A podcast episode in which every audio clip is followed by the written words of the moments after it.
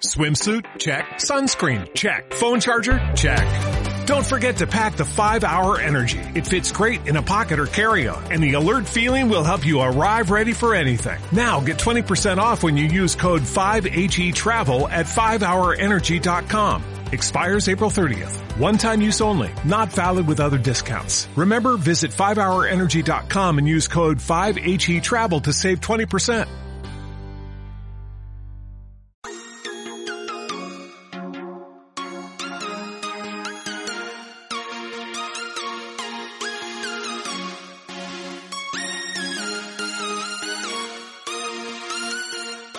Querido diario, hoy es enero 9, 2020, son las 7.26 pm y me gustaría platicar contigo sobre lo que fue un poco del 2019.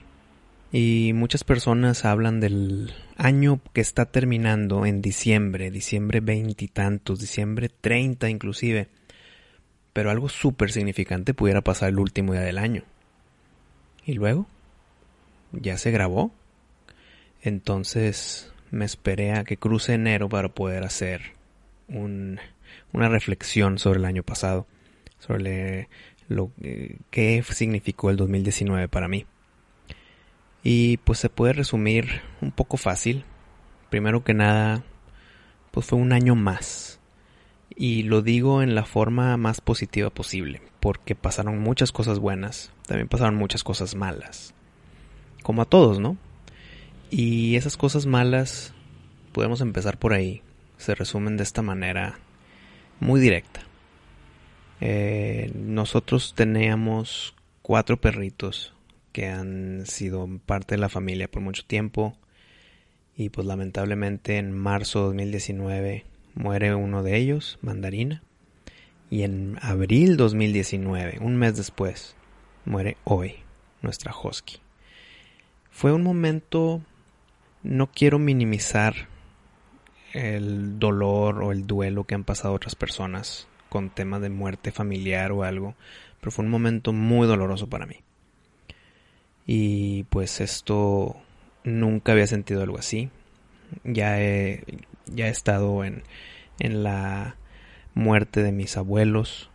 Eh, yo antes tenía un orgullo no orgullo, pero como un, sí, vamos a decirle así, un orgullo grande en que tenía por muchos años de vida que he tenido a mis cuatro abuelos vivos. Y pues ahorita ya nada más me queda uno. He, tenido la muerte de tres de ellos. Y es un dolor eh, fuerte, repentino, y pues duele, lloras. Pero nunca me había entrado una depresión hasta después de la muerte de Mandarina y luego regolpeada un mes después con la muerte de hoy. Y pues eso fue un, un parteaguas en el año. Estamos en el, estábamos ahí en el primero, segundo trimestre del año. Todo el resto eh, del año fue muy normal. En mis proyectos eh, de trabajo, pues creció muchísimo mi, mi producción de podcasts en los que yo participaba y en los que yo como mero productor. Eh, tuve proyectos muy interesantes con mi casa productora de White Crimson. Tuvimos un viaje muy padre, Julie y yo, eh, que nos fuimos a Alaska, hemos ido, y, y, otros viajes más chiquitos. Todo eso se pudo haber visto un poco manchado también con, con la llegada del cáncer a un miembro de mi familia y se venció ese cáncer.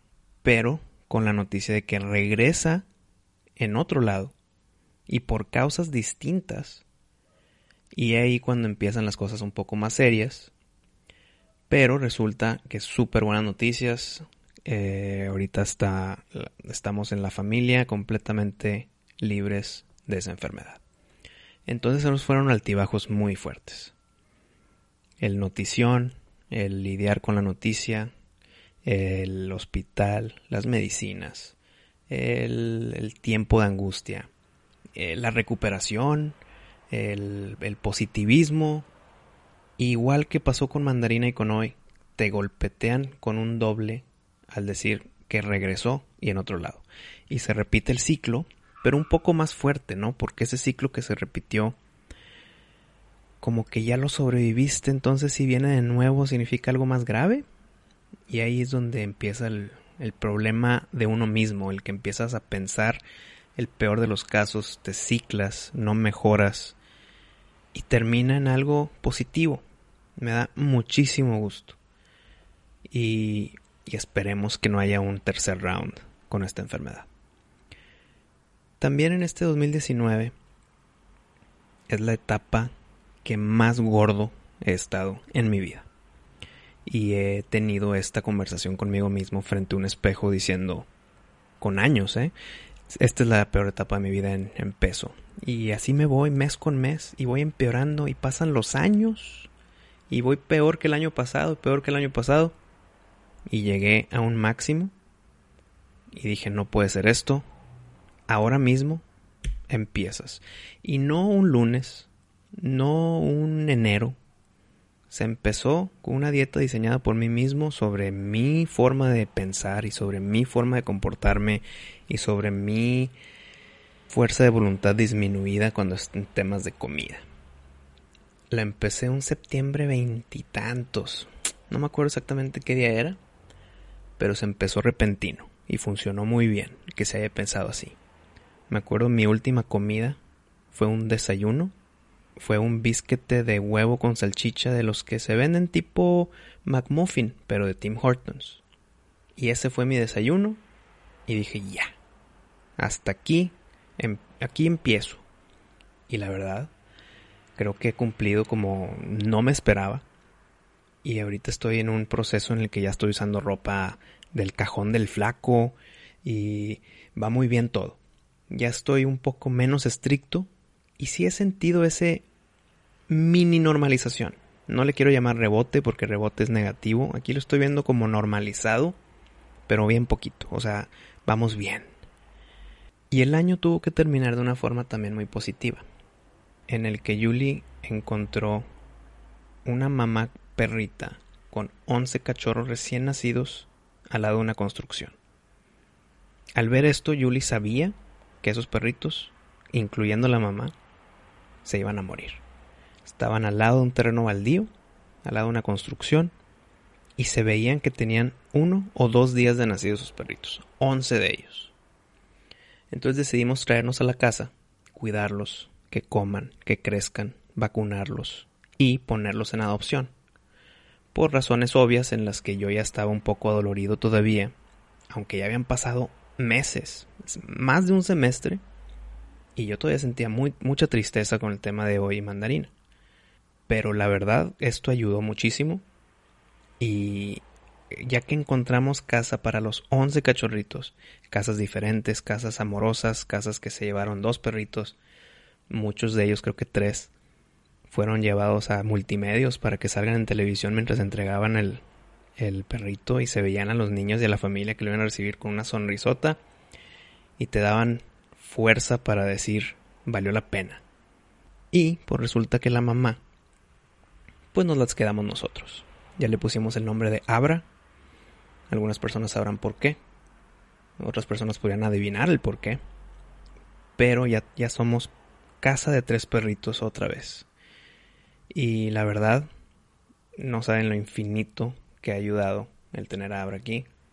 Porque ya tener tres perritos, ese perrito nuevo que llega, sí te ayuda, no a olvidar, pero a no estar triste.